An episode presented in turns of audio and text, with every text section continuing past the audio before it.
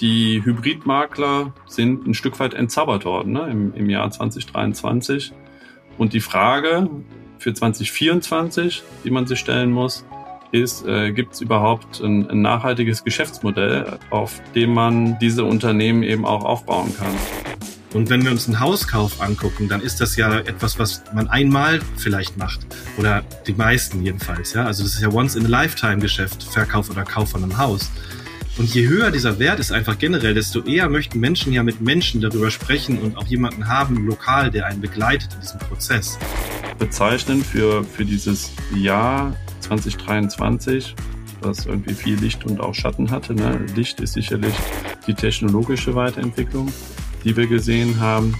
Wir haben über die Ökosysteme gesprochen, die sich als sehr, sehr robuste Ökosysteme gezeigt haben. Und wir haben aber andererseits den, den Schatten, ähm, dank der hohen Zinsen, dass die Baufinanzierung auf einem extrem niedrigen Niveau ist. Wir haben auch die Maklerbranche, die darunter halt äh, massiv leidet.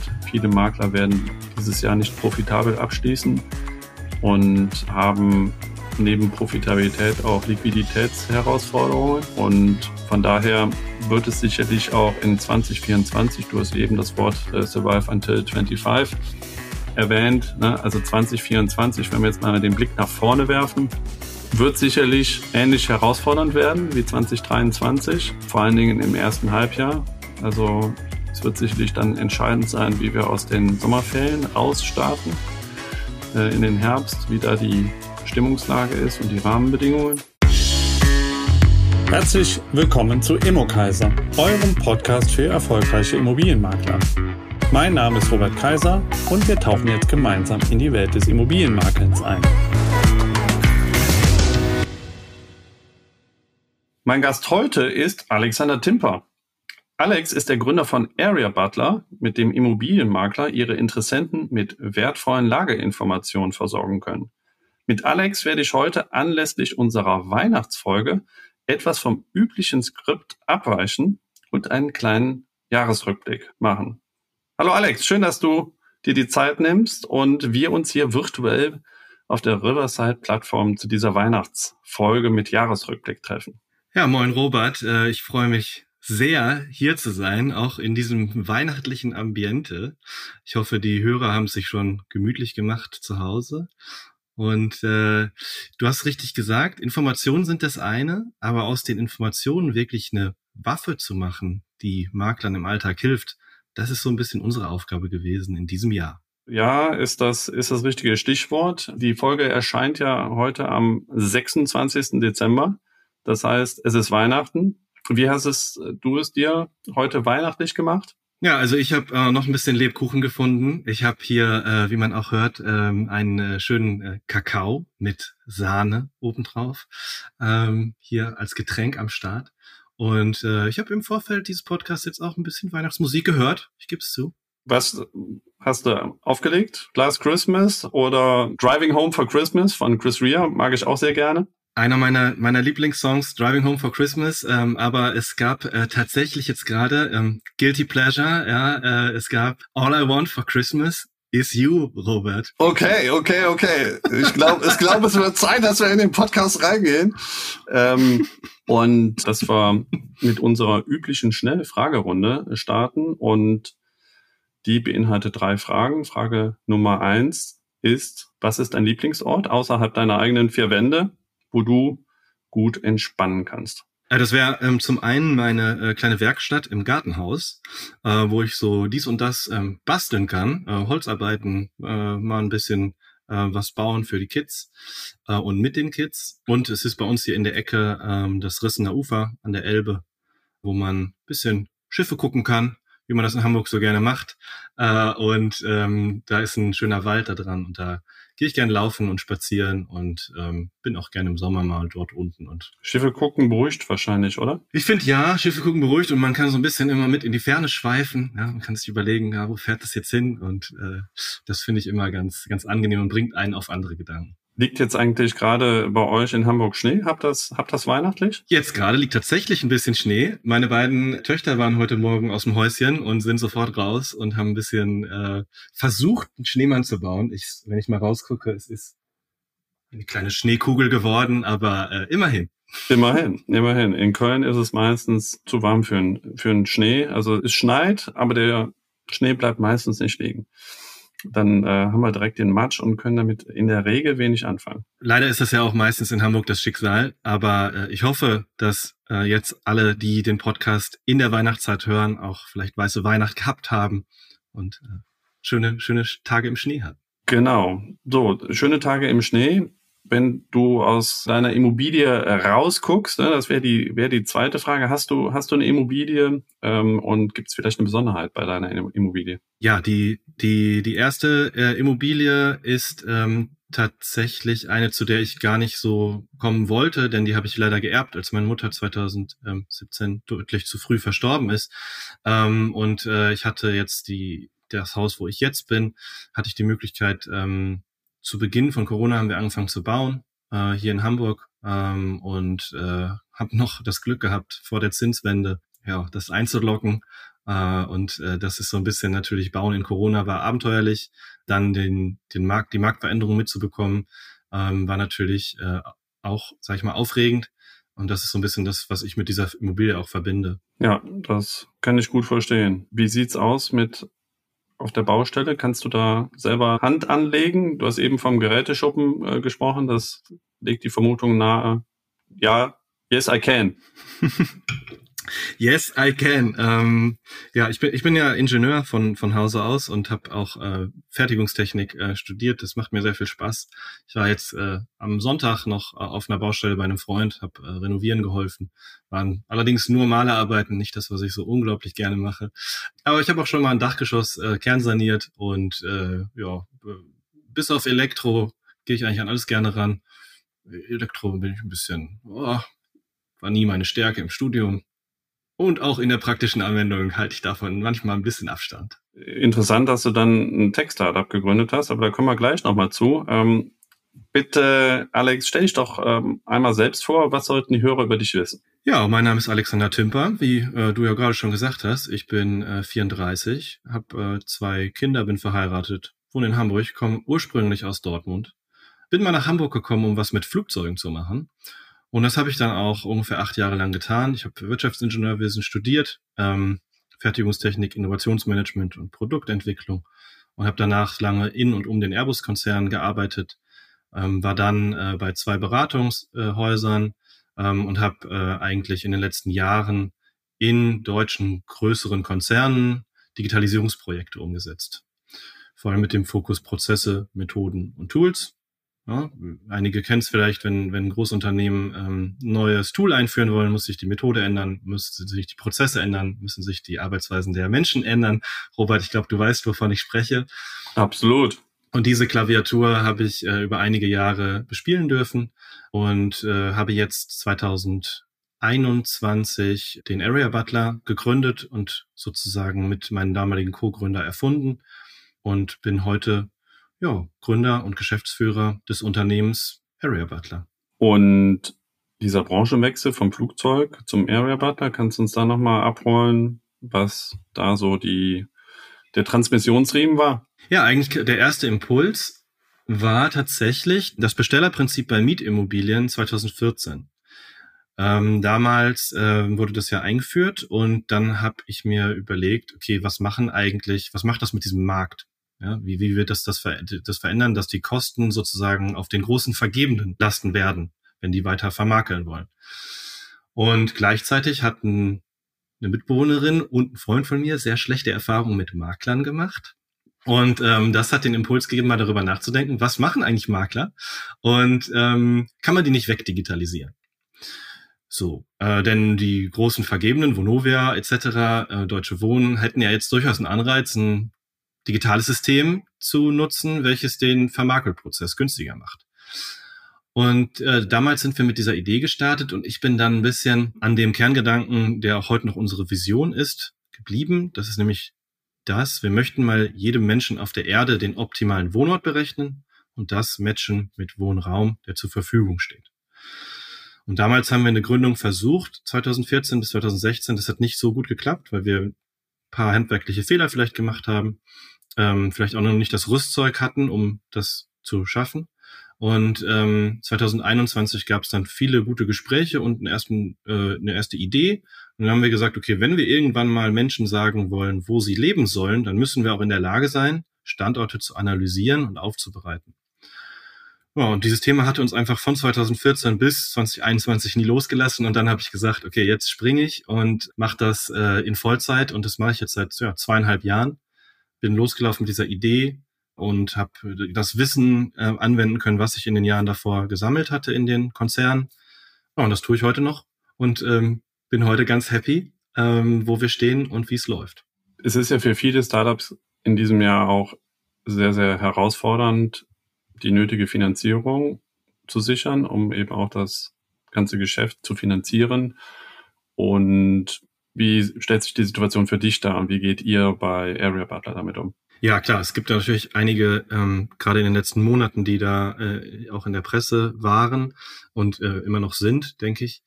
Wir haben es von Anfang an so gemacht, dass wir gesagt haben, wir versuchen möglichst zu bootstrappen, wie man heute sagt. Also das ist ein englischer Begriff für die, die es nicht so geläufig sind. Das zieht einem sozusagen die Stiefel aus, weil man alles, was man hat, in diese Startups steckt und äh, ähm, versucht, das aus eigenen Mitteln zu machen. Das haben wir eigentlich zu einem Großteil geschafft. Wir hatten am Anfang ein bisschen Starthilfe von einer kleinen Tech-Firma, die unseren Prototypen zu einem Produkt Market Fit programmiert hat, also zu einem Produkt, womit ich auch dann rausgehen konnte, guten Gewissens und nicht ähm, Sorge haben musste, dass uns das Ding in der ersten Woche um die Ohren fliegt.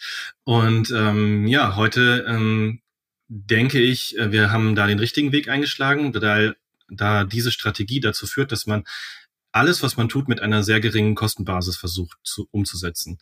Das heißt, jeder Cent wird dreimal umgedreht. Ähm, wir können ähm, dadurch äh, natürlich sehr agil agieren, weil wir ähm, sagen können, okay, äh, wir können spontan auf Kundenanfragen äh, eingehen, wir können uns Kapazitäten äh, zubuchen bei äh, unserem Partner, den wir in der Ukraine äh, gefunden haben vor anderthalb Jahren, der die Entwicklungsarbeit übernimmt.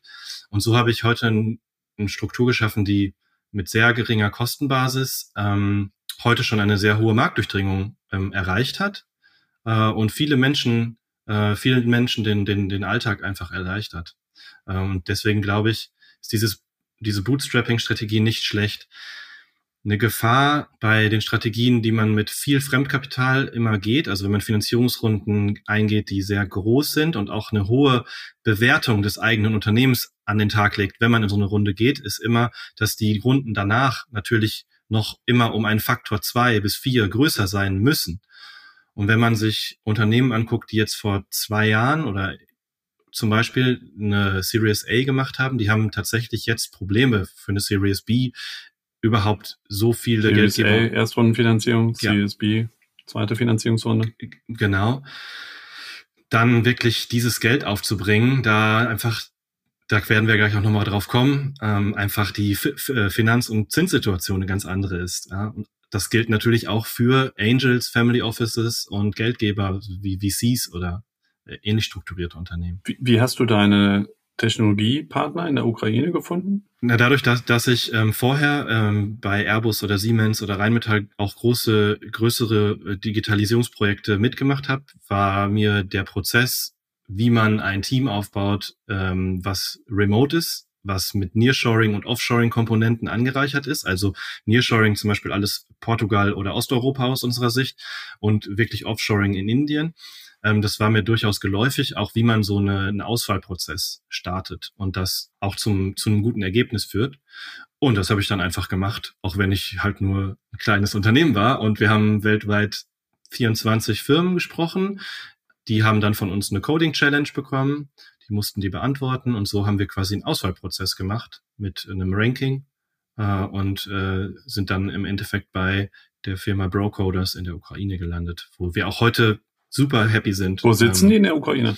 Die sitzen in, in, der Region Sumi. Das ist tatsächlich so ähm, nordöstlich von Kiew. Kiew war aber nie, sage ich mal, ein Hotspot dieser Krise. Die, die Kollegen, mit denen wir da arbeiten, sagen, weil da ist nichts. Also deswegen ähm, sind die, sage ich mal, äh, gut durchgekommen in Anführungszeichen. Ja, das war natürlich eine sehr, sehr harte Zeit. Ähm, aber die haben das wirklich klasse gemacht. Wir hatten nicht einen Tag ähm, Ausfall äh, von äh, irgendwelchen Entwicklungsleistungen. Also da Hut ab an die, an das ganze Team. Die sind auch knapp jetzt 120 Leute haben sofort auf Starlinks umgestellt, hatten dann Generatoren äh, im Büro, hatten teilweise vier, fünf SIM-Karten, um halt immer connected zu sein. Und Starlink ist das Satellitensystem von ähm, Mr. Musk, ja, und ähm, korrekt. kann auch entlegene Regionen über Satellit mit Internet versorgen. Ist auch in Deutschland verfügbar, ne? also in vielen, ja. sagen wir mal, Remote-Bereichen wird es genutzt. Genau. Durchaus günstig, ne? Durchaus günstig, ähm, hat eine passable Geschwindigkeit, mit der man auch Videocalls machen kann und hat tatsächlich in dieser Krise vielen Menschen geholfen. Das muss man einfach so sagen und war nicht nur für die Zivilbevölkerung und für, sag ich mal, die IT-Firmen, die ja ihr Geschäft aufrechterhalten sollten. Deswegen waren Mitarbeiter von IT-Unternehmen auch ausgenommen von ähm, zum Beispiel Wehrpflicht ähm, und sind es auch heute noch. Ähm, aber natürlich wurde dieses Starlinks auch militärisch ähm, zum Vorteil eingesetzt. Ja, das musste man dann mal googeln. Und darüber war es ja dann auch sehr, sehr stark in der Presse ja. ne, und hat dann auch dazu geführt, dass Elon Musk dann in bestimmten Regionen das auch vom Netz genommen hat, ne, um hier äh, letztendlich keine Kriegspartei irgendwie zu unterstützen. So, Lageinformationen bieten aber ja durchaus mehrere, ja, wenn wir, wenn wir auf die, auf die deutsche Lage zurückkommen, einer Immobilie und, und den Area Butler und den Ausflug in die Ukraine ja wieder äh, die Heimreise antreten. Was unterscheidet dich von, von deinen, deinen Marktbegleitern? Es ist, ich glaube, es ist immer so, ähm, auch die Daten, auf die viele, äh, unter, die viele Unternehmen im Bereich Lage verwenden, sind durchaus vergleichbar. Ja, viele, so wie wir auch, setzen auf öffentlich verfügbaren Datentöpfen auf, reichern die an mit vielleicht ein, zwei spezifisch zugekauften Datensätzen und ähm, nutzen diese Daten, um den Kunden Mehrwerte zu schaffen. Äh, das ist erstmal, glaube ich, bei einigen der Fall und das halte ich auch für gut, denn mit dem Open Data Act ab 2024 müssen die Städte ja auch äh, und die, die Bundesländer ähm, noch mehr Daten freigeben. Und ich glaube, das wird schon zu einigen Innovationen führen und das Leben von gerade Immobilienmarktern erleichtern. Ich glaube, es kommt aber immer darauf an, was man dann daraus macht. Also wenn man sich zum Beispiel überlegt, also Daten, Informationen, Wissen. Informationen sind Daten mit dem richtigen Kontext. Wissen ist das, was man darauf aufbauend in sinnvolle Verknüpfungen überführt und diese Informationen zueinander in Beziehung setzt. Und für den Immobilienmakler ist es auch wichtig, was man dann daraus eigentlich macht. Denn bei uns ist es so, stell dir vor, Robert, mit dem Area Butler kannst du nämlich die Inhalte des Exposés auf Knopfdruck auf deine Zielgruppe zuschneiden und maßschneidern. Das heißt, erstelle auf Knopfdruck unterschiedliche Texte, aber auch Karten mit unterschiedlichen Inhalten für eine Einzimmerwohnung, als für eine Dreizimmerwohnung, als für eine Fünfzimmerwohnung. Denn diese Wohnungen sollen ja unterschiedliche Zielgruppen anlocken. Du kannst auch diese Exposés direkt ausrichten auf aktive Senioren zum Beispiel oder junge Familien. Dann werden die richtigen Informationen aus den Daten in Texte überführt, die von der Tonalität, vom Aufbau und von den Inhalten her genau zum Beispiel aktive Senioren ansprechen. Und das Gleiche gilt bei uns für die Karten. Diese Zielgruppenausrichtung zieht sich also bei uns überall durch. Und das ist auch das, was uns so ein bisschen unterscheidet. Der Area Butler ist ein Tool für den Käufermarkt, wohingegen die meisten anderen Tools eben aus der Dekade davor kommen, aus der sage ich mal, wenn wir jetzt diesen Zyklus betrachten, und ähm, sich eben an den Verkäufermarkt richten. Das heißt, all diese Informationen, die in diesen Tools sind, sind für Makler teilweise schwer zu kommunizieren und zum eigenen Vorteil zu nutzen. Und das wollen wir genau machen. Also nutze die richtigen Daten, verknüpfe sie richtig und liefere Argumente für Kauf oder Miete von einer Immobilie. Wie kann das dann konkret aussehen? Kannst du mal ein Beispiel machen? Ja klar, wenn ich äh, jetzt hier ein Beispiel gebe, nehmen wir mal eine dreieinhalb Zimmerwohnung, die ist für Familien super geeignet. Der Makler öffnet den Area Butler, äh, wählt die Zielgruppe Familien aus, klickt auf einen Knopf und es wird eine Karte erstellt, die von den Inhalten her zum Beispiel nur das zeigt, was Familien interessiert. Also Kindergärten, Schulen, Parks und Spielplätze. Als ein Beispiel. Ja. Diese Karte integriert sich dann in das Inserat des Maklers auf der eigenen Website, in das Web-Exposé, in die Landingpage, je nachdem, was für ein CRM man benutzt. Ja? Und die Texte fließen automatisch in die Freitextfelder, also Lagebeschreibung, Objektbeschreibung und Exposé-Texte. Und hier bieten wir zum Beispiel neu auch solche Teaser-Texte an, so dass man die Portale nur mit einem Teaser-Text für eine Lagebeschreibung bespielt, der einen Cliffhanger am Ende hat. Und die ausführliche äh, Textbeschreibung der Lage kommt dann auf der eigenen Präsenz, aufbauend auf dem Teaser-Text. Mhm. Das kommt gerade super an. Und ja, das mal so als ein Beispiel, was der Area Butler machen kann. Ja, ver verstehe. Das heißt, der Markt hat dir jetzt eigentlich in die Karten gespielt? Die Entwicklung zum Käufermarkt jetzt in den letzten gut anderthalb Jahren? Ja, absolut. Ähm, als wir, ähm, sag ich mal, Ende 2021, Mitte so gestartet sind, ähm, haben die Makler, mit denen ich gesprochen habe, eigentlich gesagt, ja, das wäre schon eine super äh, Zeitersparnis. Hinweis, damals haben wir eigentlich nur Tabellen geliefert mit, das sind die nächsten zehn Autobahnauffahrten, das sind die nächsten zehn Schulen, das sind die nächsten zehn Kitas mit Wegzeiten. Mehr war das eigentlich nicht. Ja, dann sind wir an den Markt gegangen und äh, ich hatte mit ungefähr 63, 64 Maklern gesprochen, die waren alle total begeistert und dann, als wir im November gelauncht haben, kannst ja mal raten, wie viele von den 63 haben gekauft. Zero? Richtig, Zero. Und äh, das äh, spiegelte dann natürlich auch so ein bisschen äh, das, den Markt wieder, ja. Um den Käufer hat sich eigentlich keiner ge, gekümmert. Und äh, ich kann das auch so sagen, weil die Leute haben es mir halt so auch um die Ohren gehauen. Haben sie gesagt, Herr Timper, gehen Sie mir weg mit dem Käufer, der interessiert mich nicht. Ich, ich verkaufe eh alles, was ich auf den Markt werfe, in 30 Sekunden. Und ähm, ja, dann haben wir im, im, im Februar 2022 den ersten äh, Kunden ähm, akquirieren können und ähm, haben dann auch die Karte in den Fokus gestellt und dann kippte natürlich das Ganze so ein bisschen. Ne? Äh, und wir waren gut positioniert, weil die Leute hatten und hatten uns schon mal gehört. Ich war dann auch ein bisschen umtriebig äh, in der in der Branche, habe es immer vorgestellt und dann ähm, hat sich das die das Echo, sage ich mal, von den Maklern auch geändert, weil dann sind kommen jetzt und auch heute noch, in den, gerade in den letzten Wochen, haben wir super viel Zulauf bekommen, weil die Leute halt sagen, ja, ich möchte mein Exposé auf meiner eigenen Präsenz eigentlich zu dem Herzstück der Immobilienvermarktung machen. Da müssen die Inhalte rein und die müssen sich an die Zielgruppe richten, die ich anlocken möchte.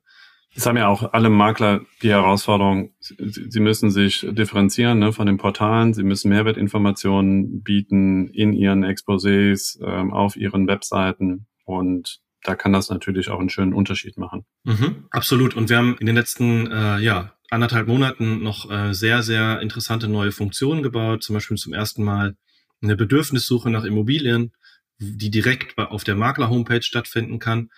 Stell dir vor, Robert, im Area Butler geben wir schon seit einem Jahr Lageindizes aus. Das sind an der Zahl acht. Das ist sowas wie ÖPNV-Anbindung, Nahversorgung, Gesundheitsversorgung. Da fassen wir halt in der Zahl zwischen 0 und 100 die Sachen zusammen, die dann in der Umgebung halt so sind um eine Adresse und, und, und erleichtern Recherche. Und dann hatte mir vor einem Dreivierteljahr eine Maklerin gesagt, das ist zwar super, Alex, dass, dass du das so machst und du, du das für jede Adresse berechnest, aber mach das doch mal für alle meine Immobilien, die ich gerade im Vertrieb habe. Und dann gib mir das wie eine Excel-Tabelle, damit ich das sortieren und filtern kann nach den Indizes. Dann bin ich ja viel besser im Interessentengespräch und kann viel schneller eine Shortlist erstellen. Und das haben wir jetzt umgesetzt und es ist jetzt nicht nur eine Tabelle, sondern das kann man auch in einer Karte darstellen. Ja, kommst auf eine auf die Internetseite von Robert Kaiser Immobilien zum Beispiel und dann äh, kriegt man nicht mehr eine langweilige Suche nach Zimmeranzahl, Größe, Preis und daraus kann man einen Suchauftrag machen, sondern ich kann mit Schiebereglern meine Bedürfnisse einstellen und sehe direkt live in der Karte, welche Immobilien dazu passen. Und äh, das hat ähm, nicht nur für den Kaufinteressenten oder Mietinteressenten ist das eine neue Erfahrung, sondern für den Makler ist es ein wesentlich besserer Suchauftrag und es bringt Immobilien auf Sucher da, die sonst nicht aufgetaucht werden. Denn die Leute denken ja immer, sie kennen die Lagen alle und suchen alle nur am gleichen Ort. Dass die Bedürfnisse aber im Stadtteil, zwei, äh, zwei Stadtteile weiter nach Westen genauso gut äh, erfüllt werden, das äh, ist kognitiv für einen Menschen oftmals gar nicht zu leisten. Also quasi noch ein Lead-Generator für Käufer und Verkäufer. Ja. Jetzt könnte man ja auch vielleicht erwarten, dass so ein einschlägige Bewertungsunternehmen wie, wie Sprengnetter, Preisabel, Hettenbach, Value AG und so weiter vielleicht auch sowas in ihre Anwendungen integrieren. Ist das nicht für dich auch ein potenzielles Risiko, dass das passieren wird und deine, dein Angebot obsolet wird? Also ich habe in den letzten anderthalb Jahren ja schon ein paar Unternehmen gesehen, die jetzt was Ähnliches anbieten und auch mit einem ähnlichen Wording. Und ich finde, das ist eher ein Kompliment, weil ähm, das äh, zeigt ja, dass ähm, die Idee wahrgenommen wird und dass ähm, auch Potenzial darin gesehen wird. Das finde ich erstmal positiv. Und bei, bei der Entwicklung von solchen Funktionen gibt es durchaus ja auch das, oder sage ich mal nicht nur von Funktionen, sondern von neuen Innovationen und Unternehmen, ist es ja durchaus so, dass nur weil es Google und Apple schon gibt, es keine Unternehmen gibt, die in ähnlichen äh, Tech-Nischen sehr erfolgreich sind. Das ist ja immer das Totschlagargument, denn am Ende könnte Google ja alles machen. Ähm, und Apple könnte auch alles machen. Und ähm, ja, äh, es, es gibt ja auch, ähm, nehmen wir den Maklermarkt, es gibt ja OnOffice und es gibt PropStack und es gibt FlowFact und es gibt Estate Pro. Also ähm, natürlich gibt es für alle Märkte unterschiedliche Nischen und, sage ich mal, Anwendungsfälle, die auch mehrere Spieler ermöglichen. Ja, das halte ich gar nicht für falsch. Ist es ein Risiko? Ja, natürlich ist es ein Risiko, aber es ist immer ein unternehmerisches Risiko, dass jemand das kopiert und etwas Ähnliches nachmacht. Da muss man sich überlegen, wie differenziert man sich dann davon? Und da kommt wieder das vom Anfang ins Spiel. Eine sehr geringe Kostenbasis mit einem skalierbaren Team ermöglicht es uns, quasi umgehend auf Kundenanforderungen einzugehen. Ein Beispiel, Immobilienprofilmesse unterhalte ich mich mit zwei Maklern über diese Teaser-Texte. Wir hatten das vier Tage später umgesetzt und live. Wir deployen ungefähr alle 48 Stunden, also das bedeutet für die Nicht-Techies, das ist eine neue Version des Codes der Software, ungefähr alle 48 Stunden im Durchschnitt wenn wir auf die letzten anderthalb Jahre gucken. Das ist eine sehr hohe Geschwindigkeit, die es uns einfach auch ermöglicht, Dinge mit und für unsere Kunden zu entwickeln. Und das ist einfach, wenn ich jetzt die letzten Jahre meiner Karriere davor ähm, ansehe, in großen, größeren Unternehmen so nicht möglich, da die Sprintplanung der Entwicklung der Software meistens schon über Monate hinweg ausgebucht sind. Das heißt, es gibt ein bisschen so etwas wie die Langsamkeit der großen Spieler und man muss auch mal ein bisschen hier das, das soll jetzt nicht despektierlich klingen, aber es gibt in solchen Phänomenen immer auch die Arroganz der großen Spieler. Das heißt, neue Ideen werden eigentlich relativ lange ignoriert, bis sie ähm, sozusagen vielleicht auch schon eine gute Größe an, angenommen haben, dass das Risiko eines eigenen ähnlichen Feature-Sets, was dann in einem neuen Produkt des großen Spielers ist, für das kleine gar nicht mehr so gefährlich ist, weil einfach schon eine gute Nutzerbasis ähm, da ist und weil der Markt es einfach auch hergibt, dass mehrere Spieler da sind. Ja, okay. Ich, ich habe es gekauft, ja. Ähm, letztendlich, weil ich auch der Überzeugung bin, dass, dass so eine Spezialisierung eine, eine, einen Unterschied ausmachen kann und dann, dann der Weg nach vorne, die Integration in die, in die entsprechenden CRMs ist äh, um dann dort zu sein, wo deine Kunden sind, mit deiner Spezialisierung. Und ja, das einerseits dann niedrigschwellig zu sein aufgrund der Integration, aber andererseits eben hoch spezialisiert zu sein und einen Unterschied zu machen. Ja, lass uns doch mal das Jahr 2023 Revue passieren äh, lassen. Wie ein Fußballer mal so schön gesagt hat, äh, Paroli laufen lassen. Und äh, was alles passiert ist, ähm, ich würde gern natürlich mit dem Januar starten und mal gucken, was dort passiert ist. Ähm, als ich den Januar-Radar angeworfen ha habe, ist mir sofort äh, das Thema ChatGPT-Integration in das erste CRM-System ins Auge gefallen. Ne, OpenAI äh, hat vor gut einem Jahr ChatGPT öffentlich verfügbar gemacht, war dann sehr schnell eben auch in den CRM-Systemen verfügbar. In einem ersten Schritt mit ähm, ja, Objektbeschreibungen, Lageinformationen aufgrund der Daten, die im CRM schon verfügbar sind, konnte man sozusagen auf Knopfdruck Beschreibungen äh, generieren, Texte generieren. Und das ist eigentlich mittlerweile auch Standard in allen klassischen äh, ja, Top 5 CRM-Systemen. Und ja, wie, wie blickst du auf das, äh, auf die KI-Entwicklung und äh, wie bewertest du das mit äh, Blick auf die, die Vorteile, die auch Makler davon äh, erhalten? Ja, positiv.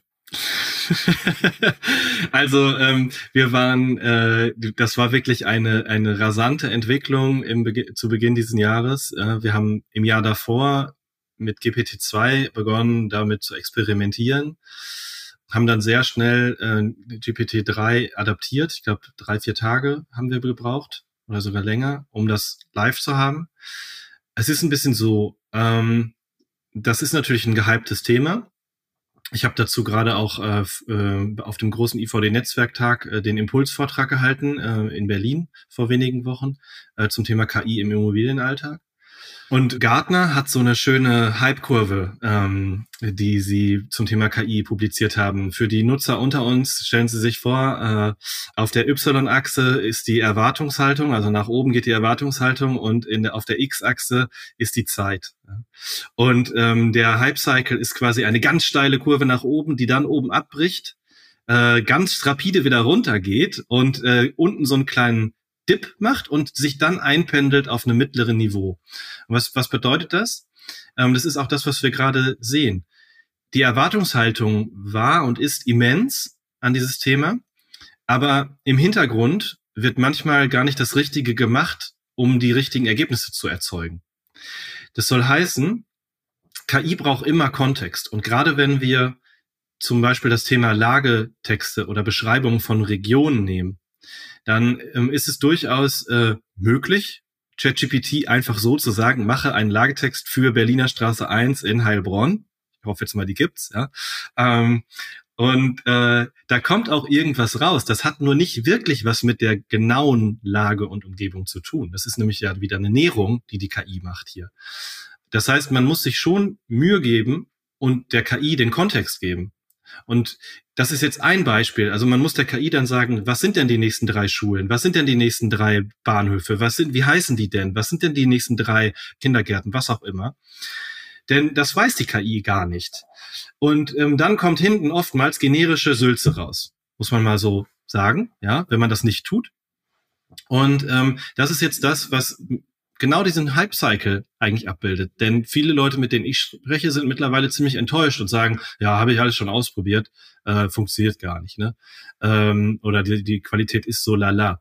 Das ist ungefähr so, wie wenn man einem Menschen mit zwei linken Händen einen Hammer gibt, einen wunderbaren Hammer. Also stell dir den besten Hammer vor, den du im Baumarkt kriegen kannst, ja, um ein bisschen auf das Baustellen Beispiel von vorhin einzugehen. Und äh, ja, der sagt dir danach so, ja, nee, ich habe das getestet, also damit kann man auf keinen Fall Nägel in die Wand schlagen. Das geht gar nicht. Also ich glaube ja. auch, dass die, die, dass die Makler-CM-Anbieter, die brauchen das aus Marketinggründen, aber meine Vermutung wäre auch, dass die tatsächliche Nutzung, könnte man jetzt mal Kevin Held von PropStack und Stefan Mante von Non-Office und ähm, Guido Hanowski und Niklas Schumann von, äh, von FIO fragen äh, und so weiter wie die tatsächliche Nutzung ist, meine Erwartung wäre, dass sie relativ niedrig ist. Ähm, aber ohne geht's halt auch nicht im Marktvergleich jetzt zu anderen CRM-Anbietern. Äh, also sie brauchen es im, in der Außenwirkung, aber die tatsächliche Nutzung wird tatsächlich aus mein, wäre meine Erwartung relativ niedrig sein.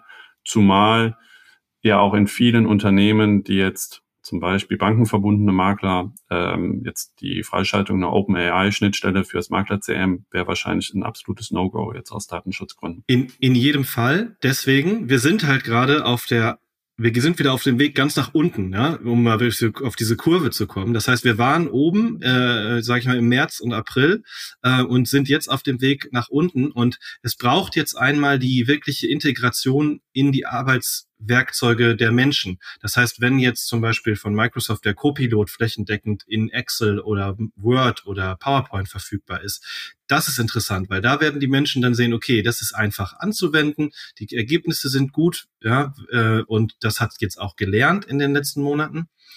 Aber wir dürfen nicht jetzt den Fehler machen, dieses Thema äh, zu, zu verbrennen, sondern nach wie vor die Chancen darin sehen und einfach nur betonen, es bedarf der richtigen Anwendung, es muss Kontext mitgegeben werden und es muss richtig integriert sein. Und das ist, glaube ich, eine Herausforderung ähm, der nächsten Wochen und Monate. Und da wird sich auch zeigen, wo liegen wirklich die großen Potenziale, die es zu heben gilt. Ja, also die, die Co-Pilot-Integration, die halte ich auch für ein, äh, also die, die ist heute schon stark. Ne? Also wenn ich teilweise sehe, was ich für Vorschläge bekomme, äh, zu Terminen, welche Dokumente ähm, ich gebrauchen könnte. Ähm, das ist schon extrem nützlich und hilfreich und eben auch äh, kontextbasiert. Ne? Also das ist sicherlich jetzt die KI-Integration bei einem Microsoft 365, stiftet vermutlich heute, Stand heute, einen höheren Nutzwert als jetzt die OpenAI-Integration in den Makler-CMs. Ja, definitiv. Und ähm, es gibt äh, schon heute auch, ähm, ich habe für diesen Vortrag auch viele Interviews geführt, auch heute schon in, interessante Anwendungsfälle für Makler, für Gutachter, für Verwalter. Ähm, und da gibt es auch sehr konkrete Anwendungsfälle, die in der Zukunft fürs Q1 zum Beispiel wahrscheinlich möglich werden, die auch DSG. Mach doch mal ein Beispiel, gerne. Ähm, ja. Äh, hast du es hast du's griffbereit? Ja, natürlich. Und die Kunden finden es übrigens auch unter areabutler.de in meinem Blog. Äh, Jetzt also, reicht's aber mit Werbung. Jetzt komm noch mal zum Inhalt.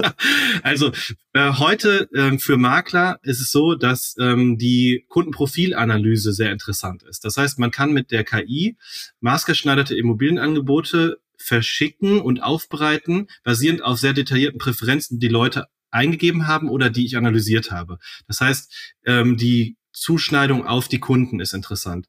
Dann ist es, ähm, sage ich mal, für Immobilienmakler auch interessant, die Immobilienberatung zu automatisieren und ähm, tiefergehende Inhalte im Sinne von, okay, Investitionsberatung, Marktanalysen, Risikobewertung zu liefern, weil es eben möglich ist, viele Daten zu verarbeiten und die eben auf diesen einen Käufer zuzuschneiden. Was sind genau die Dinge?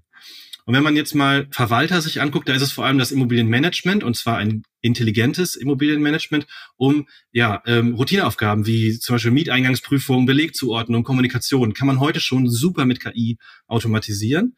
Und das Thema ähm, vorausschauende Wartung ähm, wird, also Predictive Maintenance in der, in der Industrie, ähm, basierend zum Beispiel auf ähm, Daten von der Heizung oder von Sensoren in der, in, in dem Objekt, ähm, vorausschauend Wartungsereignisse schon machen, denn man kann sozusagen prognostizieren, dass es einen Ausfall gibt aufgrund von Vibrationen in der Heizung oder einen Temperaturabfall bei gewissen Heizzyklen. Das ist heute schon möglich. Macht zum Beispiel Green Fusion aus Berlin äh, und auch, ähm, ich sag mal, Enter, wir kommen da vielleicht ne, später nochmal drauf, macht so etwas. Und für Gutachter, dann soll aber auch Schluss sein. Ähm, also natürlich das Thema Immobilienbewertung. Wir hatten ja mit Scopati schon mal ein Unternehmen, was KI-gestützte Valuierung und AVM basierend auf KI gemacht hat spannend.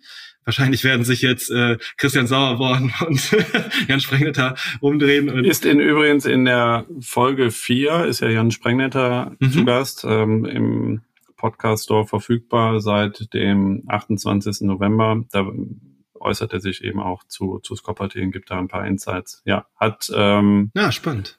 War, war leider nicht erfolgreich. Ja. Scopperty gibt's nicht mehr, wurde, wurde liquidiert und ist heute so hat der Jan das ähm, erläutert, sind Teile der Assets integriert worden in bestimmte B2B-Lösungen von Sprengnetter. Genau, das war jetzt nur auch ein, ein Beispiel, aber das könnte tatsächlich interessant sein und für Gutachter auch interessant im äh, Bereich KI, dass es durchaus möglich ist, bei einer Begehung eine Kamera mitzunehmen, zum Beispiel eine 360-Grad-Kamera, wie auch immer das ist, als Gutachter, und dass die KI basierend auf den Videoaufnahmen eine erste Einwertung vornimmt. Solche Hilfsmittel wären, ähm, wären, wären durchaus ähm, spannend äh, und eine Einwertung und dieses mit den 360 Grad Bildern von Immobilien ist auch für Makler interessant, denn die KIs in den letzten Wochen sind deutlich besser geworden, was die Beschreibung von Video und Bildmaterial angeht. Also das sozusagen Bild zu Text. Ja, Text zu Bild funktioniert schon ganz gut überall mit Journey, DALI, Firefly, aber Bild zu Text war immer noch sehr hakelig. Da hat es auch sehr gute Fortschritte gegeben.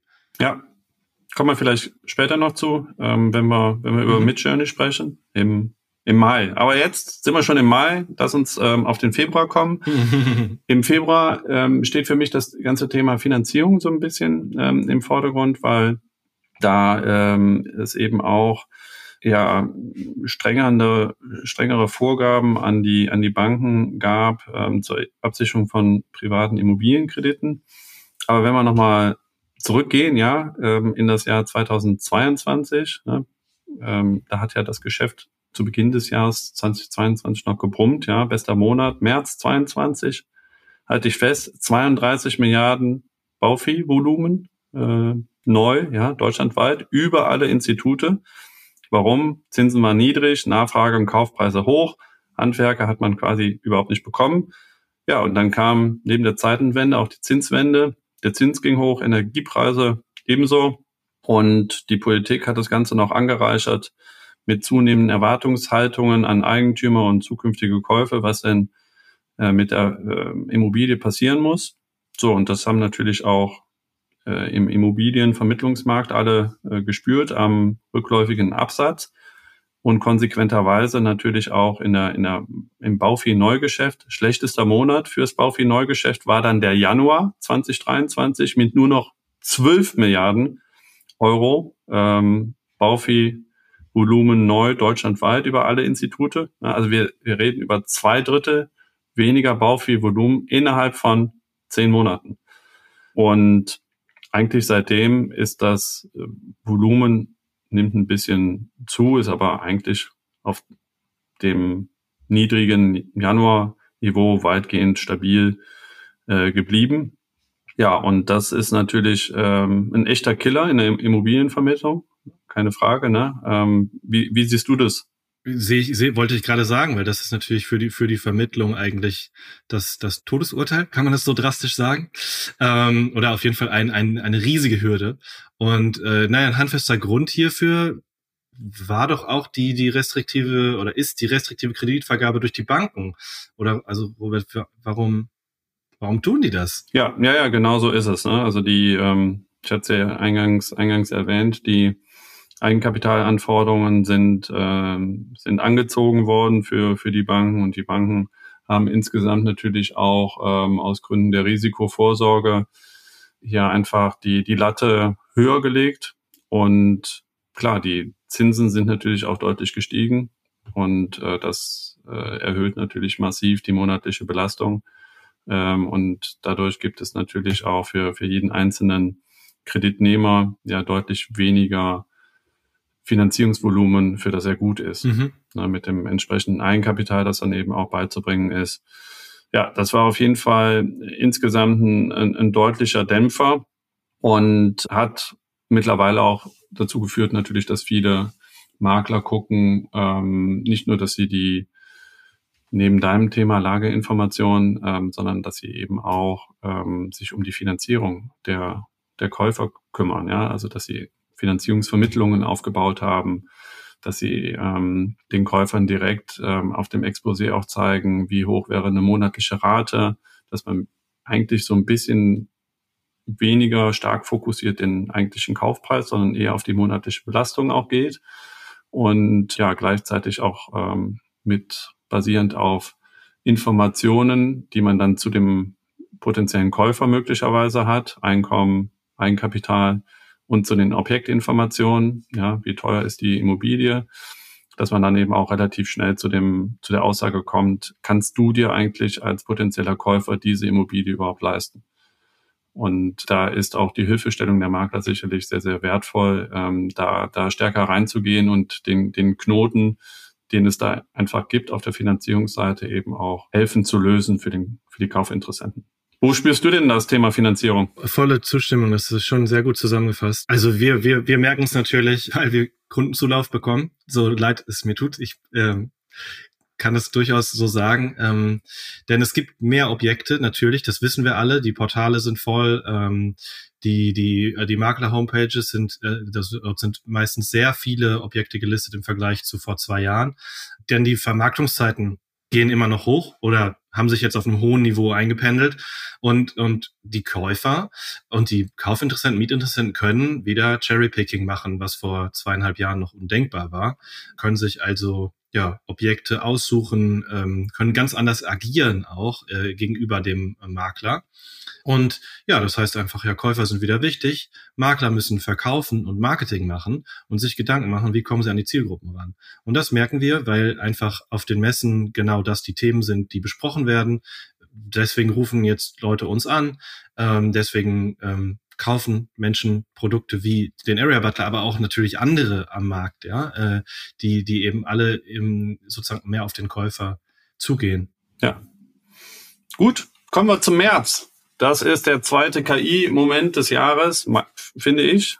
Ähm, nämlich Adobe hat im Monat März sein Produkt Firefly, also Glühwürmchen heißt es, glaube ich, ja, übersetzt auf Deutsch, gelauncht. Und das Besondere daran ist natürlich, dass viele Makler gerade im, im Hochpreis Immobiliensegment ähm, ja auch möglicherweise eigene Designer äh, beschäftigt haben, die eben auch hochwertige Immobilienexposés dann erstellen, äh, die Fotos dann eben auch bearbeiten. Die haben also ohnehin Adobe-Produkte im Einsatz wie InDesign, wie Photoshop. Und da ist der Weg äh, zu Firefly jetzt gar nicht mehr so weit. Und mit Firefly ist es ja dann auch möglich, du hast eben von Text zu Bild und Bild zu Textbefehlen gesprochen. Also man kann dann in Adobe Firefly Objekte, die einen stören, ähm, eben markieren und die durch die KI rauspinseln lassen sozusagen. Ja, es wird also, es wird also so getan, als wäre das markierte Objekt gar nicht im, im Bild zu sehen. Man kann andere Sachen da rein ähm, packen in das Bild und dadurch natürlich auch die ganzen Objektfotos nochmal ein Stück weit hochwertiger präsentieren. Und ja, da wäre jetzt ähm, deine äh, Meinung äh, für mich interessant. Wie, wie, wie erlebst du Firefly? Es ist, ähm, glaube ich, eines der besten neuen Tools für Immobilienmakler. Einerseits wegen natürlich der Text-zu-Bild-Erstellung, ähm, äh, aber auch die diese generative Füllung, also das, das, das Entfernen von Objekten durch Übermalen und Hinzufügen von anderen Dingen. Das ist ja gerade, sag ich mal, bei der Innenausstattung äh, sehr interessant. Ja, dass man zum Beispiel auch die Texturen von Sofas ändern kann oder so ein bisschen in die Richtung gehen kann, Virtual Staging, Virtual Home Staging.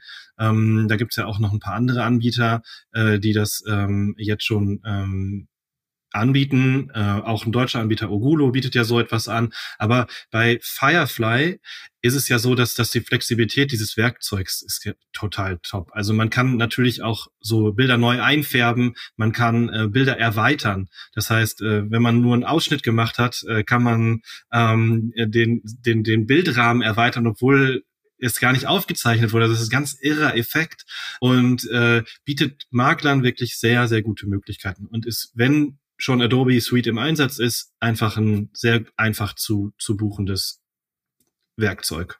Das muss man wirklich so sagen, ja. Ja, ja, ja, finde ich auch. Also das ist ähm, wirklich für ein hoher Effekt für diejenigen, die in der, in der Adobe-Welt schon drin sind. Ne? Du hast eben Ogudo angesprochen. Der Florentino sagte tatsächlich auch, dass sie selber auch äh, äh, Adobe Firefly bei Ogudo nutzen. Ja ähm, um ähm, da letztendlich ähm, auch die Bilder, Bilder zu beobachten, ähm, zu, zu optimieren für ihre Kunden. Ja, das war der zweite KI-Moment des Jahres 2023 und du hattest eben schon die Firma äh, Enter genannt. Ähm, Im April war es soweit. Ähm, Enter hat ja Schlagzeilen gemacht, weil sie 20 Millionen Euro Eigenkapital eingesammelt haben die hieß mal früher Baupal, haben sich dann in dem Zuge auch umbenannt in Enter, wie die Enter-Taste. Und ja, wir haben eben über die Finanzierung gesprochen. Neben der Finanzierung ist sicherlich das Thema energetische Sanierung der große Engpassfaktor am Immobilienmarkt ähm, im Jahr 2023 auch gewesen. Und es gibt neben Enter noch sicherlich zwei relevante äh, Startups, die ein ähnliches Feld beackern, deutschlandweit. Äh, das ist zum einen äh, die Münchner Firma 42 Watt und die Berliner Firma Fuchs und Eule sitzen tatsächlich auf derselben Straße wie Enter, äh, quasi gegenüber oder nebeneinander und ähm, ja, sind aber getrennte Firmen. Und da sieht man einfach, ähm, ja, dass, dass da sehr viel Geld im Markt ist für dieses Thema, das eine extrem starke Nachfrage hat. So, und was, äh, was ist eigentlich überhaupt deren Geschäftsmodell, ne? Äh, könnte man sich ja jetzt fragen. Ähm, und ja, stimmt. Die, die, die, die drei Firmen haben letztendlich ein Netzwerk von ähm, deutschlandweit äh, Energieberatern ähm, aufgebaut und die helfen ähm, Eigentümern dabei, individuelle Sanierungsfahrpläne zu entwickeln die Preise dafür, die sind auch gesetzlich äh, vorgeschrieben und dafür gibt es eine BAFA-Förderung von bis zu 80 Prozent. Und die genannten Firmen sorgen eben dann äh, dafür, dass nicht nur der individuelle Sanierungsfahrplan zügig erstellt wird, sondern dass eben auch die BAFA-Förderung von bis zu 80 Prozent dann auch äh, beantragt wird, ähm, so dass man dann eben als Ergebnis diesen individuellen auf das Objekt zugeschnittenen Sanierungsfahrplan erhält, wo dann drin steht, mach zuerst die Fassade, dann machst du die Fenster und dann machst du die Kellerdecke und dann das Dach vielleicht, ja, ähm, in welcher Reihenfolge auch immer, ähm, dann zur Immobilie äh, das Ganze dann passt. Der ist 15 Jahre gültig, dieser individuelle Sanierungsfahrplan und hilft dann auch noch, wenn man den hat, kann man auch das ein oder andere Fördermittel, kriegt man sozusagen noch ein Fördermittel-Kicker und ein extra, extra Prozent, ja, auf Basis dieses individuellen Sanierungsfahrplans. Und die Makler haben natürlich was dann äh, davon, weil nicht alle Makler können sich solche Energieberaternetzwerke so ohne weiteres aufbauen. Und über Partnerschaften mit einem der drei genannten kann man sicherlich hier ähm, diese Lösung für Verkäufer und Käufer anbieten. Der Effekt ist, dass so ein mehr Sicherheit herrscht. Wie groß ist denn der Sanierungsstau in der Immobilie?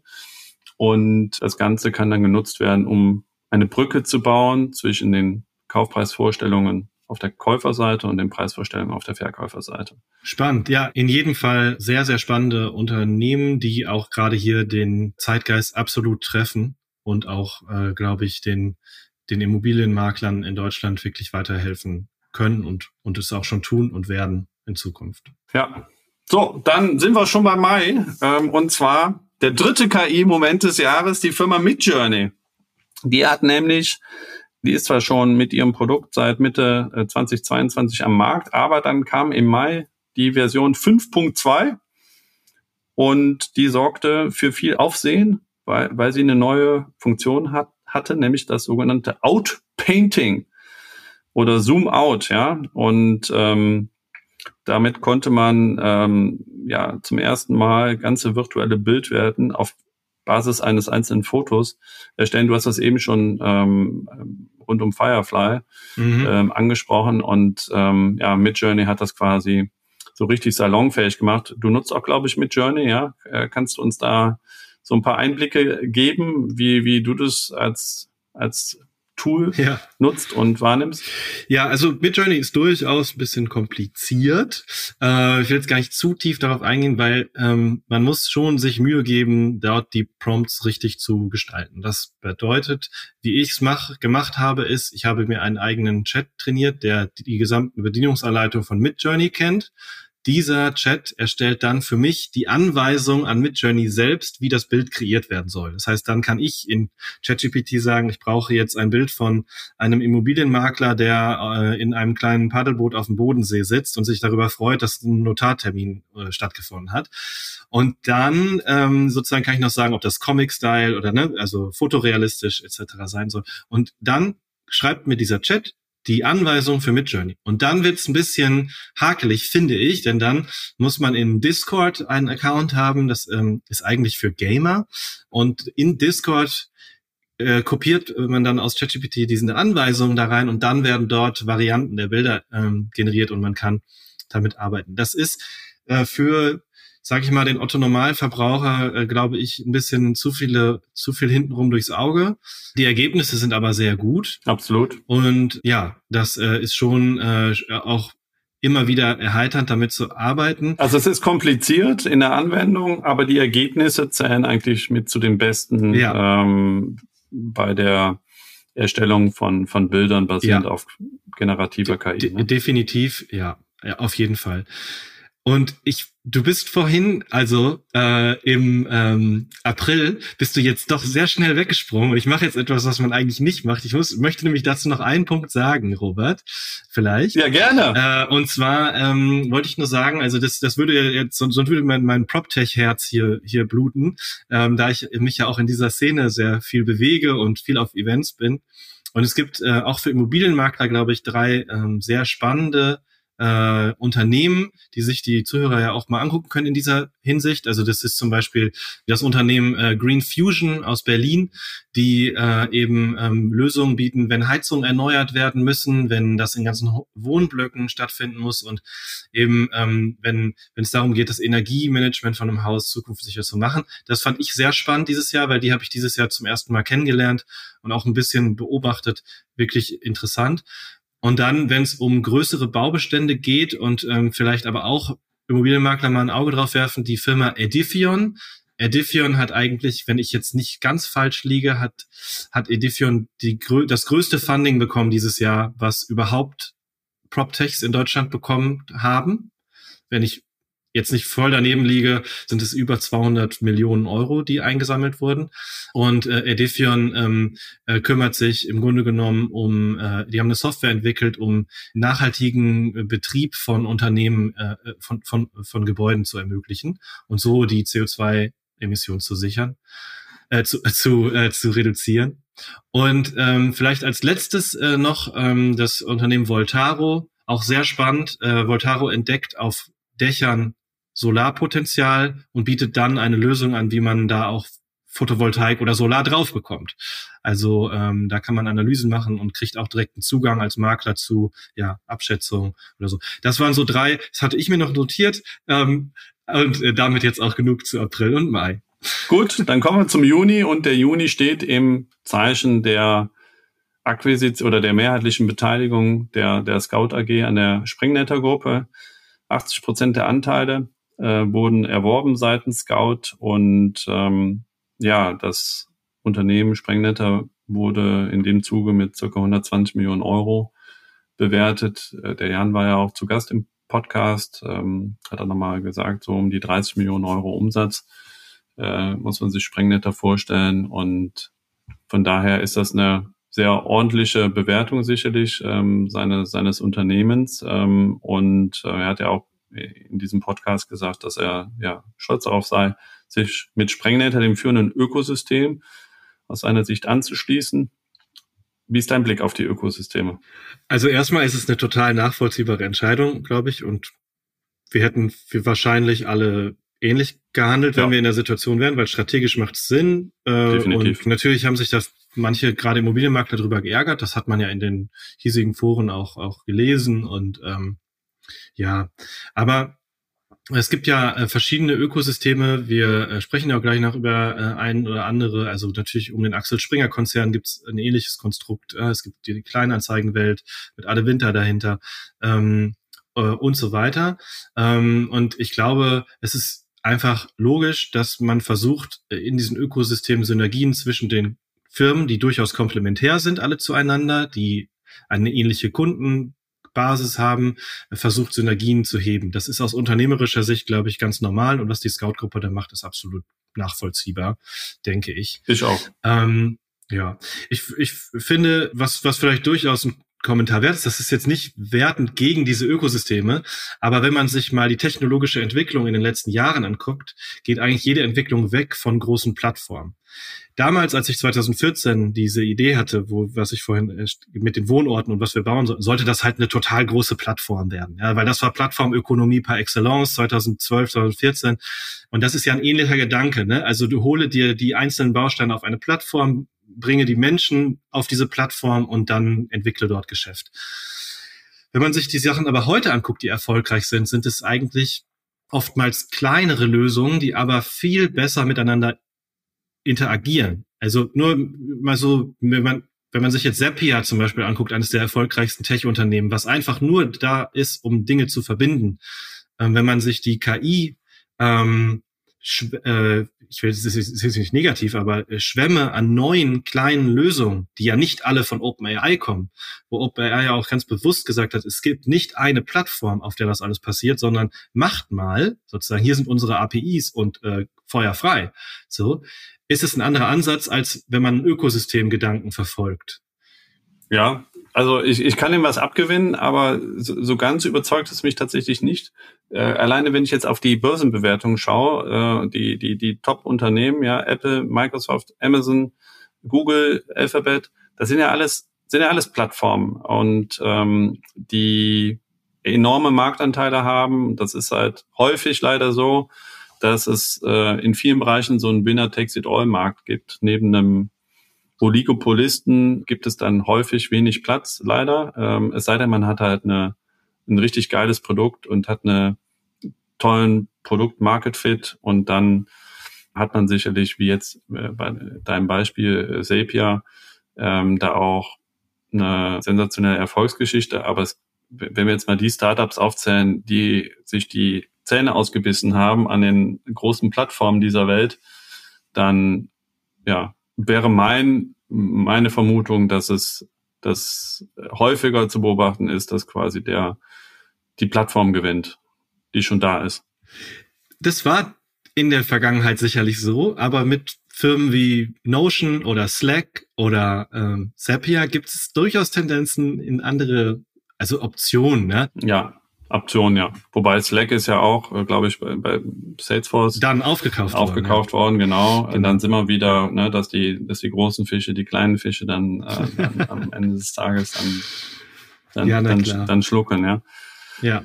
Juli, zweite Jahreshälfte. Der Area Butler wird im Office Marketplace äh, integriert. Ähm, Habe ich jetzt mal sozusagen als Highlight des Monats äh, rausgepickt, weil oh, du der Gast ja. bist heute natürlich, aber weil das, äh, weil auch diese ganze, der Spezialist integriert sich in die in die Plattform. Ähm, passt, glaube ich, ganz gut zu unserer äh, Diskussion gerade. Ja, äh, On Office als Marktführer, du als Spezialist ähm, und du hast dich integriert im im Juli. Ja, kannst du uns da ein paar Insights geben? Was hat das für dich bedeutet und deine Firma? Ja, erstmal eine Menge Arbeit, ähm, denn äh, so eine Integration, gerade äh, gerade wenn man in einem Marketplace wirklich auch das tiefgreifend machen möchte, ist es schon ganz schöner Aufwand. Denn man möchte ja, äh, dass die Kunden zum Beispiel keine Daten mehr hin und her kopieren müssen, die Synchronisierung soll schnell gehen, äh, die Authentifizierung der Nutzer muss automatisch sein, was schwierig ist. Und ja, damit es einfach sage ich mal, das Endergebnis, das ist ja, glaube ich, bei allen Marketplace-Anbietern in Bayern Office so, dann halt möglichst gut in die Prozesse des Maklers integriert werden können. Und das ist schon eine Herausforderung, weil es etwas anderes ist, als eine alleinstehende Software zu entwickeln. Ja? Wir haben dann den Area Butler portiert in diese App und ähm, ja, heute ähm, erreichen wir darüber viele Makler, die uns täglich nutzen und Lagepläne erstellen, äh, Texte, interaktive Karten, Lageexposés. Ähm, Wie viele Makler sind es? Kannst du da ein paar Zahlen nennen? Ähm, Oder wie viele, wie viele Anwender auch? Äh, nee, natürlich. Also kann ich ruhig machen. Also wir haben, wir haben über, wir haben über den Marketplace schon etwa 1000 Immobilienmakler erreicht, die den Area Butler dort nutzen, was für uns ein wahnsinniger Erfolg ist. Das heißt in dem Moment nicht, dass alle davon bezahlen, weil wir haben halt gesagt, okay, testet es erstmal in dem Sinne, dass wir das Lageplan-Feature noch gratis angeboten haben. Ähm, das werden wir jetzt in äh, Zukunft auch ein bisschen anpassen, da die Last einfach sehr hoch ist für unser System. Und das ist positiv, äh, aber müssen wir halt ein bisschen das, das, das, das ähm, Luxusprobleme. Ja, Vielleicht. Ähm, das werden wir sehen. Ähm, genau, aber äh, ja, und im Endeffekt für die, für die, für die Kunden ist es einfach so, die, sie werden schneller, die Sachen integrieren sich sehr gut und jetzt gehen wir mit OnOffice und PropStack auch, ähm, auch die nächsten Schritte, denn beide CRMs bieten Webhooks, die stehen uns auch seit äh, November zur Verfügung ähm, und ähm, was ist der Webhaken? Der Webhaken. Der Webhaken ist etwas, kann man sich laienhaft gesprochen ähm, so vorstellen. Es gibt äh, Software A, das ist jetzt mal Area Butler, und Software B, das ist OnOffice. Und wenn in OnOffice etwas passiert, wird ein Webhaken ausgelöst, der etwas aus dem Area Butler rauszieht. Mhm. Und äh, das kann zum Beispiel bei PropStack und ähm, OnOffice kann das die an, das Anlegen einer Immobilie sein. Das heißt, unsere Kunden kreieren eine neue Immobilie und in dem Moment, wo die Adresse eingegeben wird, erstellen wir die Texte, die, also Lagetext und Objektbeschreibung und Exposé-Text und die interaktiven Karten und im Q1 hoffentlich dann auch automatisiert Lagepläne im vorgefertigten Format. Das ist nicht so einfach. Mhm. Okay. Das ähm, Gut, aber ich meine, 1000 ist ja, ist ja schon mal eine starke Hausnummer aufgrund einer Integration in eine der, der führenden Plattformen Deutschlands. Definitiv. Und ähm, ja, das äh, hat äh, auf jeden Fall uns einen äh, guten Schub gegeben in diesem Jahr, äh, seit Juli. Gut. Ähm, Weiter so. Weitermachen. Positives Resümee bisher, ja. ja, gut. August, da habe ich jetzt mal in der Auswahl der Highlights des Jahres bin ich auf die Firma Kleinanzeigen gestoßen. Die haben ja im Laufe des Jahres ein Rebranding durchgeführt und dann im August zusammen auch mit Scout Zahlen veröffentlicht, die ich ähm, sehr, sehr spannend finde. Also man muss ja sagen, die, wir haben eben über Plattformen gesprochen. Ähm, die sind tatsächlich ja eigentlich ein Gewinner der aktuellen Krise am Immobilienmarkt, weil der Käufer und die Mieter wieder stärker in den Vordergrund äh, gerückt sind ähm, und es insgesamt auch mehr Objekte im Markt gibt. Und das hat bei den ja, führenden Ökosystemen dafür gesorgt, dass die doch kräftig auch ähm, bei Umsatz und Ergebnis zulegen konnten in diesem Umfeld. Die Scout-Aktie hat von Ende, hat jetzt Stand Ende November äh, seit 1.1. dieses Jahres 40 Prozent zugelegt.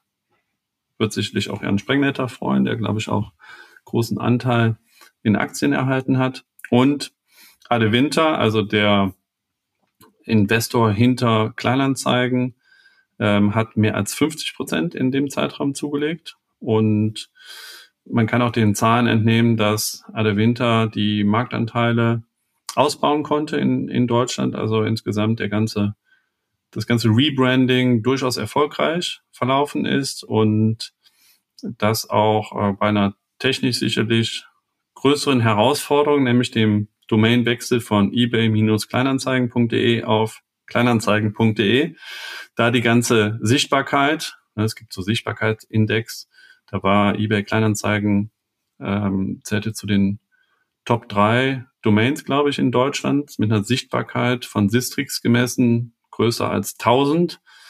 Und ja, diese Sichtbarkeit dann bei diesem Domainwechsel dann eben auch transportiert zu bekommen, äh, was scheinbar ganz gut gelungen ist.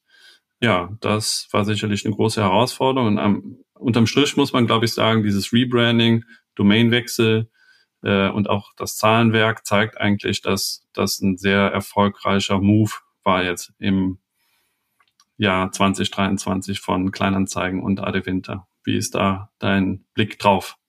Also mich freut die Entwicklung, muss ich sagen. Ich ähm, finde, das äh, ist ein, ein sehr positives Beispiel, wie man Rebranding und ein, so ein Carve-out aus so einem Großkonzern gut machen kann, äh, wie das auch erfolgreich ist. Und ich finde auch das Team, also ähm, ich arbeite immer gerne mit den Kollegen zusammen, sei es jetzt TomTom, Ansys oder äh, wer auch immer dort vom eBay Kleinanzeigen-Team ist, ähm, waren auf vielen, vielen Messen und Events präsent und haben auch immer auf den Makler-Events, glaube ich, für sehr gute Stimmung gesorgt und sind aus meiner Sicht eine Bereicherung für die Branche. Ja, prima. Ja, sehe ich auch so. Dann der nächste Monat September. Ja, äh, im September hat äh, Steffen Wicker und sein Gründerteam von Homeday für Schlagzeilen äh, gesorgt. Die haben nämlich ihre restlichen Anteile die noch bei Ihnen lagen, an die Aviv-Gruppe, also Axel Springer, ähm, verkauft, sind ähm, aus dem Unternehmen dann in dem Zuge auch ausgestiegen. Und wenn man so das Jahr Revue passieren lässt, nicht ganz unerwartet irgendwo, ne, weil äh, sicherlich alle Makler es schwer hatten und gerade diejenigen, die halt ähm, sehr stark auch Eigenkapital eingesammelt haben zu hohen Bewertungen, ähm, haben sicherlich hier die, die Wucht des Abschwungs an der, am Immobilienvermittlungsmarkt eben auch zu spüren bekommen. Man sieht es ja auch an McMakler äh, und der erneuten Entlassungswelle, die jetzt im November wieder ähm, auch für Schlagzeilen sorgte. Ja, und ähm, von daher die Hybridmakler muss man wahrscheinlich auch konstatieren, sind ein Stück weit entzaubert worden ne, im, im Jahr 2023.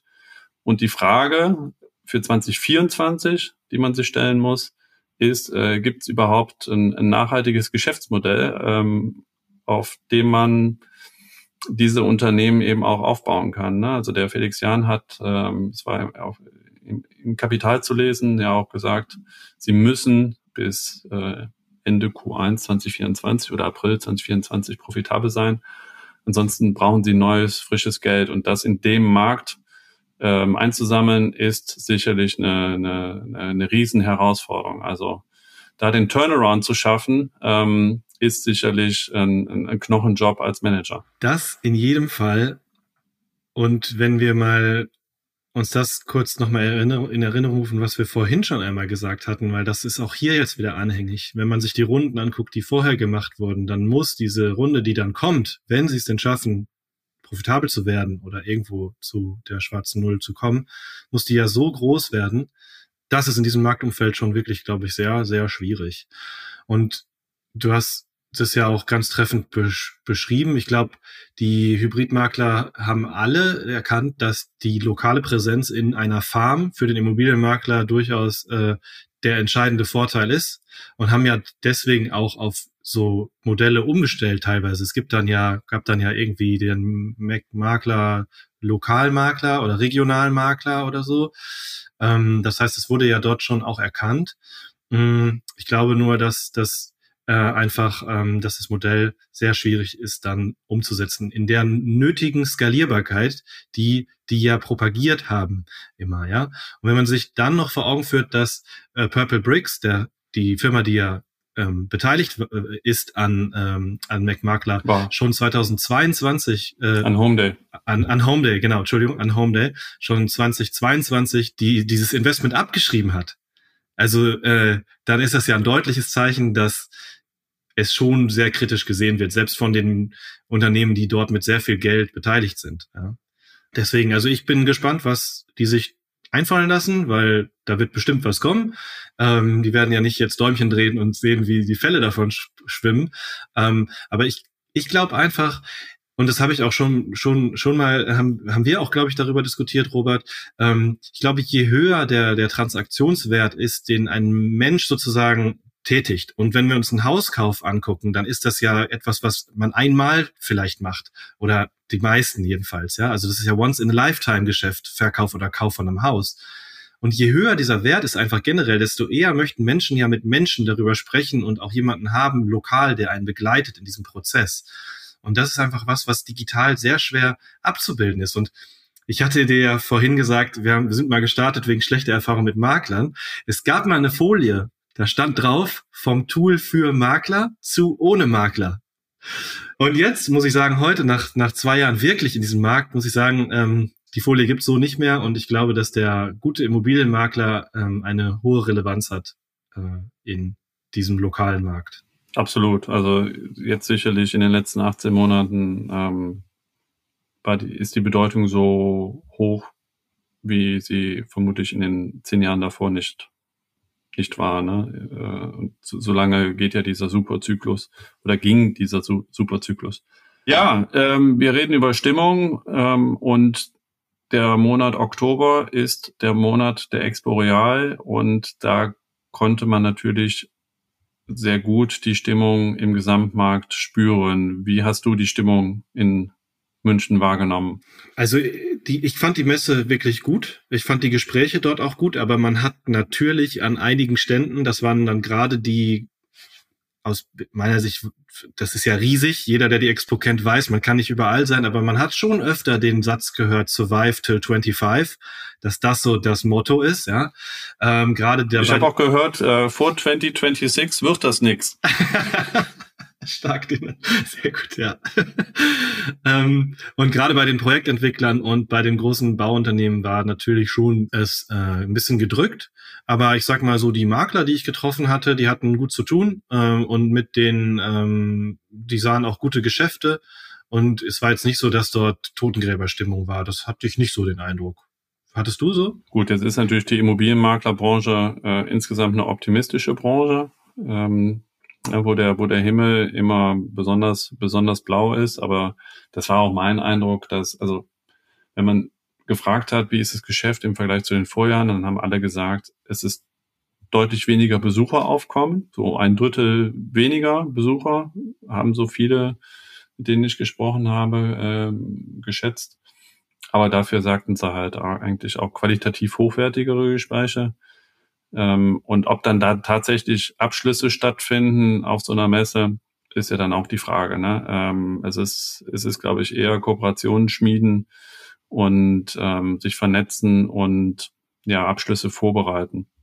Würde ich auch sagen und Menschen auch treffen, mit denen man eh schon zusammenarbeitet, vielleicht, ja, und die man bisher nur digital gesehen hat, weil das wird ja auch äh, immer mehr und das fand ich auch ganz erfrischend So einfach. Und vielleicht noch ein Satz dazu.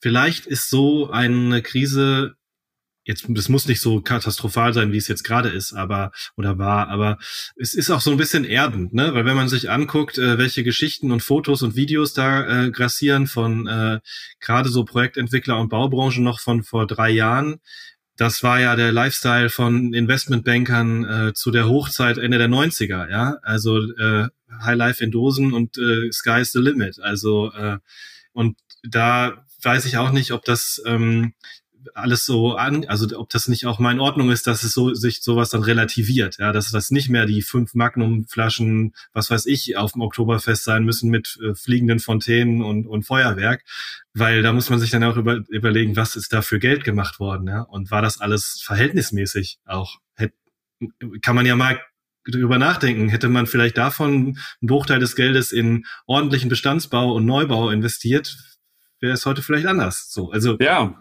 ähm, anders ja. Ähm, hat auch oder Veränderungen gab es auch im November und zwar hat On Office zwar schon im Oktober ähm, angekündigt und umgesetzt die Microsoft 365 Integration und aber die war natürlich auch im November, äh, lief die, lief die natürlich auch noch und läuft auch seitdem und ist sicherlich ein wichtiger Meilenstein jetzt für OnOffice als Markt als CM hier die, die Vollintegration, Mail, Kalender, ähm, Adressbuch, bidirektional, das heißt in beide Richtungen, äh, da den Datenaustausch äh, zu, zu ermöglichen. Und ja, von daher werden sich sicherlich einige Kunden sehr, sehr gefreut haben, dass diese Schnittstelle zur Verfügung steht. In jedem Fall. Ich habe es auch bei einigen Kunden ähm, mitbekommen und äh, das wurde äh, mit Freuden erwartet und äh, dann auch äh, gut angenommen und ähm, eingeführt, weil es erleichtert einfach den Umgang mit E-Mails und Terminen enorm, muss ich sagen. Also sehr guter Meilenstein, guter technischer Move, richtiger Schritt für OnOffice. So, und dann sind wir im Dezember schon angekommen. Das führt mich eigentlich zum, zum Thema Haushaltsloch äh, der, der Ampelregierung. Ja. Ähm, ich finde eigentlich die po Politik mache ich eigentlich nicht so gerne im Podcast, aber ähm, an der Stelle müssen wir tatsächlich aus meiner Sicht drüber reden, ähm, weil wir ja die Situation haben, die, die im November begonnen hat. Ne? Da hat das Bundesverfassungsgericht dann ähm, entschieden, dass Notlagenkredite grundsätzlich am Ende eines jeden Jahres verfallen. Und das hieß natürlich dann für die Ampel zurück auf los, streiche 60 Milliarden Euro im Klimafonds, stelle die Energiehilfen und weitere Krisenmaßnahmen aus dem Wirtschaftsstabilisierungsfonds auf eine neue verfassungsmäßige Grundlage und prüfe, welche Sondervermögen sonst noch betroffen sind. Ne? Und die KfW hat auch ähm, unter anderem vier Programme gestoppt, die den Bereichen Bauen und Wohnen helfen und geholfen haben. Und diese ganze Unsicherheit ist natürlich für die Branche ein absoluter Killer. Das Stimmt. Das stimmt. Und ähm, politisch möchte ich das Ganze gar nicht kommentieren. Aber vielleicht versuchen wir uns mal von der anderen Seite zu nähern. Wo wir jetzt sind, in der letzten Woche zeitlich, ist bekannt geworden, dass Deutschland wieder die drittgrößte Volkswirtschaft der Welt ist.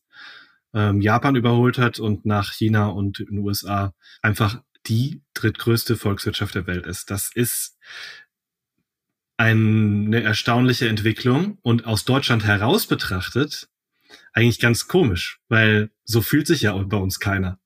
Nächstes Jahr ist EM und keinen interessiert's, weil überall sind nur Krisen und jetzt auf einmal solche Nachrichten.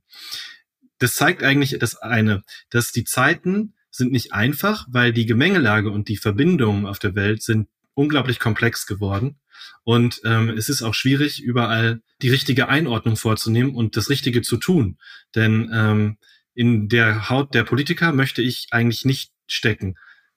Wir haben in diesem Podcast jetzt in dem Rückblick, äh, Robert, über sehr viele positive technologische Dinge gesprochen, über Makler. Aber das Jahr war eigentlich ein Jahr voller Krisen. Eine komplett gebeutelte Volkswirtschaft aus der Pandemie ohne Atempause in zwei Kriege ähm, wenn wir uns äh, also zu laufen, äh, ist unfassbar schwierig. Es gab die Erdbeben in Marokko, in der Türkei, in Syrien Anfang des Jahres. Katastrophale Ereignisse. Wir haben das heißeste Jahr seit 126.000 Jahren im Durchschnitt gehabt weltweit. äh, also ähm, so viele Aufeinanderreihungen von wirklich ähm, schlimmen Ereignissen und dann eine in Deutschland so super hohe Erwartungshaltung, dass binnen weniger Monate eigentlich Dinge aufgeräumt und umgesetzt werden müssen, die seit Jahrzehnten verschlafen wurden das ist eine wirklich schwierige Gemengelage, wenn man mal so will.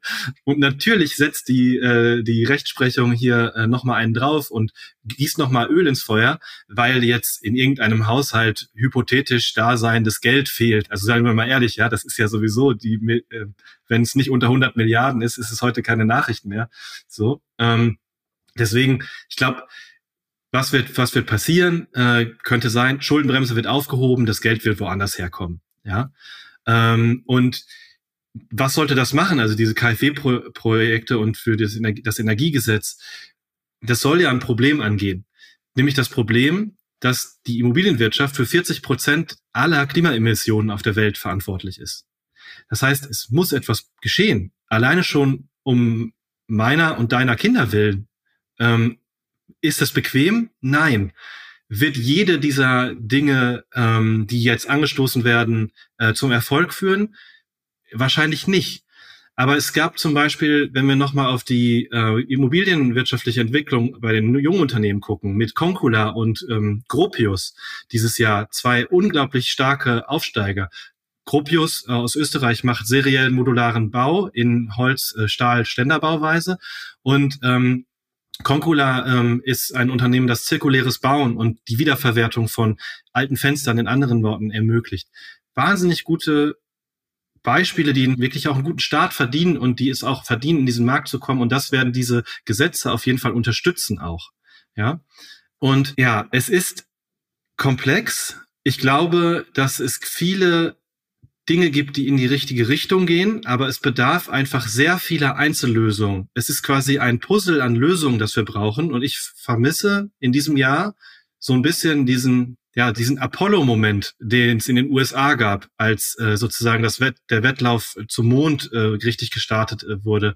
Das heißt, äh, diese, diese nationale gemeinsame Anstrengung, dieser Kraftakt, der voraus uns bevorsteht, der vor uns ist, den, den, der muss allen klar sein. Und alle müssen da auch in die richtige Richtung gehen. Und da bin ich noch ein bisschen, äh, ja, ähm, in, also ich habe Hoffnung, dass es diesen Moment irgendwann irgendwie geben wird. Wer weiß, vielleicht gewinnen wir nächstes Jahr die EM und das ist der Moment. Garantiert nicht. glaube ich auch nicht. Aber ja, ich glaube, diese, diese, diese 60 Milliarden, die da rausfallen, ist, ist ein kleiner Teil, der natürlich riesig ist. Aber wenn wir das einordnen in dieses Gesamtkonstrukt, glaube ich, ich da, glaube ich, dass ich, ich hoffe, dass es in 2024 wieder mehr Zuversicht gibt, Mut und auch diese, diese kollektive Bewusstsein, dass wir das alle nur gemeinsam schaffen, denn sonst werden wir an sozialen Spannungen und ja, Verwerfungen so viel zu tun haben, ähm, dass wir vielleicht das große Ganze aus den Augen verlieren. Und das hoffe ich nicht. Also mein Punkt war, war, war jetzt auch nicht, äh, sagen wir mal, die, die Maßnahmen insgesamt in Frage zu stellen, sondern mir ging es eigentlich um handwerkliche Fehler in der Politik, die die schon bestehende hohe Unsicherheit ähm, in der gesamten Immobilienbranche eben nochmal zusätzlich befeuert haben. Und das wäre wahrscheinlich vermeidbar gewesen.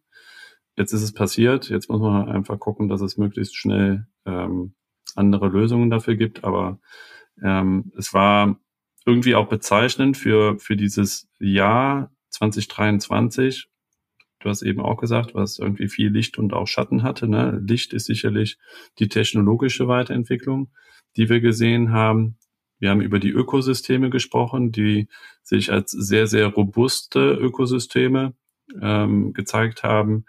Und wir haben aber andererseits den, den Schatten ähm, dank der hohen Zinsen, dass die Baufinanzierung auf einem extrem niedrigen Niveau ist. Ähm, wir haben auch die Maklerbranche, die darunter halt äh, massiv leidet. Viele Makler werden dieses Jahr nicht profitabel abschließen und ähm, haben neben Profitabilität auch Liquiditätsherausforderungen. Und von daher wird es sicherlich auch in 2024, du hast eben das Wort äh, Survive Until 25 ähm, erwähnt, ne? also 2024, wenn wir jetzt mal den Blick nach vorne werfen, wird sicherlich ähnlich herausfordernd werden wie 2023. Es ist jetzt noch nicht so richtig erkennbar, dass es dramatisch anders werden wird ähm, im kommenden Jahr, vor allen Dingen im ersten Halbjahr. Also es wird sicherlich dann entscheidend sein, wie wir aus den Sommerferien rausstarten äh, in den Herbst, wie da die Stimmungslage ist und die Rahmenbedingungen. Und ja, das wäre so mein Take äh, auf 2024. Wie siehst du das? Ja, ich will jetzt nicht nochmal auf das einsteigen, was wir gerade begonnen haben, aber ja, ich wünsche mir, wie gesagt, ähm, mutiges Handeln von allen Beteiligten, Zuversicht und, und ein bisschen Positivität. Und ich hoffe, es wird viele weitere Podcast-Folgen vom Immo-Kaiser geben, die mich durch das Jahr begleiten werden.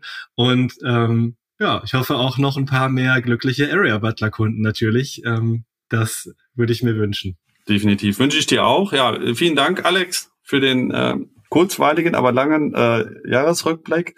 Ähm, hat mir viel Freude gemacht, ähm, mit dir gemeinsam den Blick in den Rückspiegel zu werfen. Mir auch, Robert. Gibt es einen Gast, den du dir wünschen würdest dann im, im, im kommenden Jahr, den du gerne hören würdest? Im Immokaiser Podcast?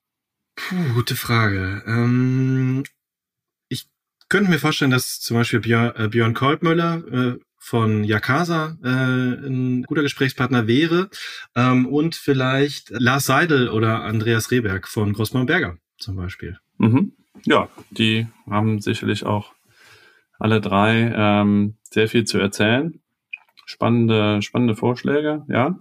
Äh, vielen Dank hierfür. Danke dir, Alex. Und danke euch, liebe, liebe Hörer, dass ihr hier rund um die Weihnachtsjahresrückblicksfolge vom Immokaiser mit Alexander Timper dabei geblieben seid und ja, noch schöne Weihnachtstage, guten Rutsch ins neue Jahr und wir sehen uns dann 2024 und hören uns 2024 wieder. Dann mit Stefan Mantel, 9. Januar, der uns Einblick in die Erfolgsstory von OnOffice geben wird. Danke euch, macht's gut. Ciao. Tschüss. Neue Folgen von Immokaiser, dem Podcast für erfolgreiche Immobilienmakler, hört ihr immer alle zwei Wochen dienstags. Um keine Folge zu verpassen, folgt dem Podcast und aktiviert die Glocke.